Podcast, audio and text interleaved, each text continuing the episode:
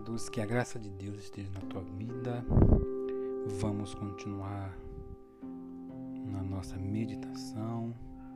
Hoje eu gostaria de compartilhar com vocês um tema sobre as sete características do discípulo. A definição do, da palavra discípulo é a pessoa ensinada, ou treinada, ou aluno ela aparece 269 vezes nos Evangelhos e no livro de Atos dos Apóstolos.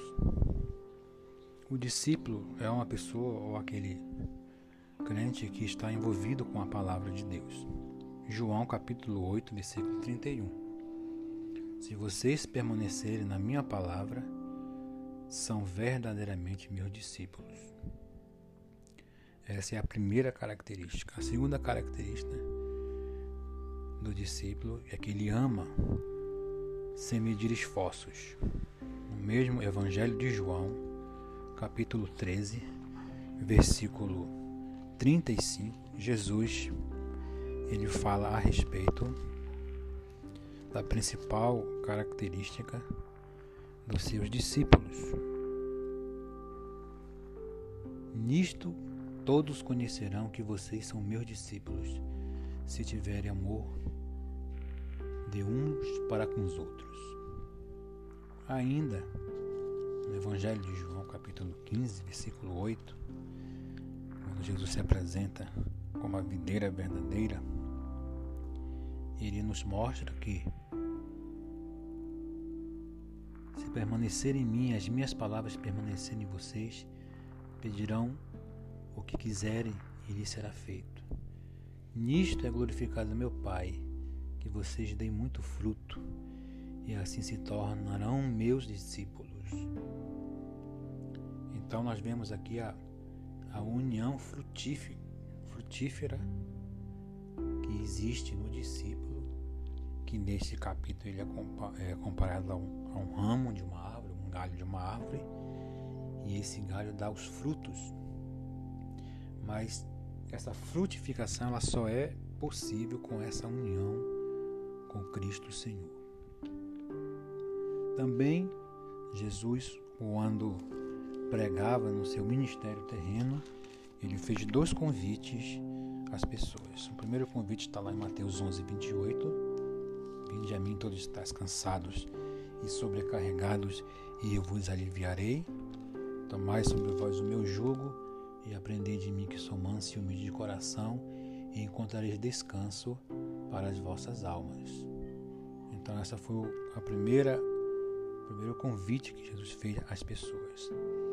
Mas eu gostaria de falar aqui em Lucas capítulo 14, versículo 27, quando ele diz: "E quem não tomar a sua cruz e vier após mim, não pode ser meu discípulo."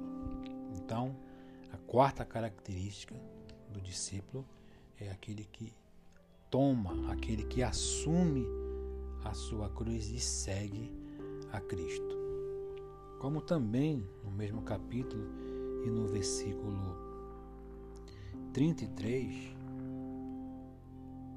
ele vai dizer assim: Assim, pois, qualquer um de vocês que não renuncia a tudo que tem, não pode ser meu discípulo. Renunciar nossas vontades, é, abandonar todas as coisas, tudo aquilo que nos impede de seguir a Cristo. Essa é a quinta característica. característica. Em sexto lugar, voltamos ao Evangelho de João, capítulo 13, versículo 34, quando fala uma vez mais que, que Jesus, ele é o Senhor, ele é o, a videira mas é, em Mateus também 16, Mateus capítulo 16 e o versículo 24, que vai apresentar Jesus não somente como Salvador, mas como Senhor. Vamos ler 16, 24. Então Jesus disse aos seus discípulos: Se alguém quer vir após de mim, negue-se a si mesmo, tome a sua cruz e siga-me. Seguir a Cristo fala de se submeter ao senhorio do Senhor, em obediência, em atender a sua voz, em atender as suas ordenanças. E por fim, aqui a sétima característica está lá em João capítulo 13, é, versículos 34, onde ele diz que o, o discípulo é conhecido pela manifestação do amor. O amor é o principal distintivo, é a principal característica do discípulo do Senhor. Versículo 34 ele diz: Eu lhes dou um novo mandamento, que vocês amem uns aos outros, assim como eu vos amei, que também vocês amem uns aos outros. Então o discípulo é aquele que se submeteu ao senhorio de Cristo e vive agora uma vida de obediência, e vive agora uma vida na presença do Senhor, se submetendo a Ele, a Sua palavra, às Suas ordens e se submetendo também ao Seu amor.